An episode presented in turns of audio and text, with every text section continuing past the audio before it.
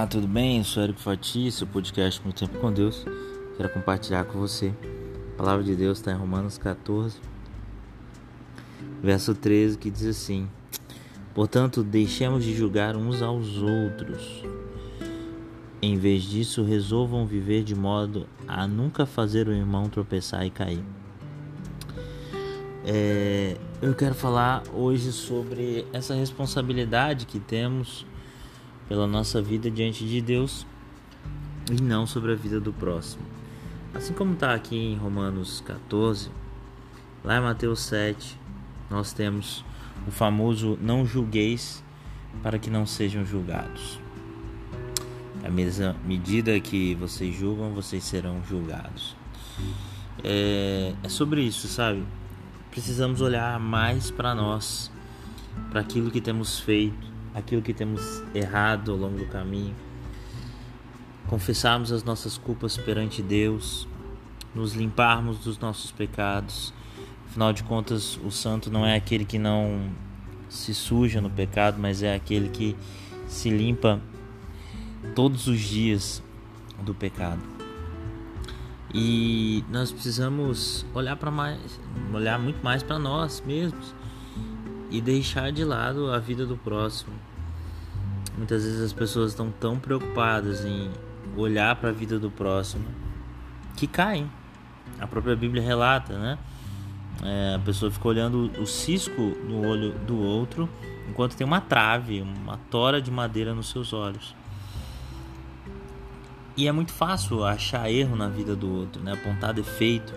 Agora nós nos auto-intitulamos os melhores, os mais corretos, e nós estamos rotineiramente falhando, errando.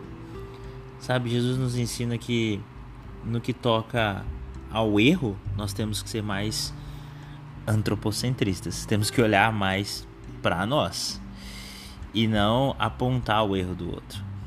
Toda vez que fala de um erro, de um pecado, de uma falha, precisamos olhar e ver: peraí, onde é que eu estou errando? Quando vemos um erro de alguém, seja num noticiário, comunicando um crime, precisamos olhar para aquilo dali e ver: opa, será que eu também não estou errando em alguma coisa? Não que você seja um homicida, não que você tenha roubado, é, traficado, mas o ponto é: será que a gente também não pode aprender com o erro do outro? Aprender para se policiar, para não errar igual e para não errar de outra forma também. Nós precisamos julgar a nós mesmos,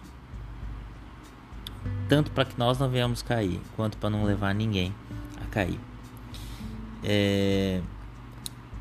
Jesus, ele, pela sua autoridade, pelo seu amor, como disse o apóstolo Paulo no próprio Romanos 14, 14, é... para ele nenhum alimento é impuro. Mas existem muitas pessoas que estão convivendo ao nosso redor que podem cair por ver um comportamento que aos olhos daquela pessoa é errado aquele nosso comportamento. Então, o cristão genuíno é aquele que também se importa com o próximo. Sim, seja com a fé do próximo.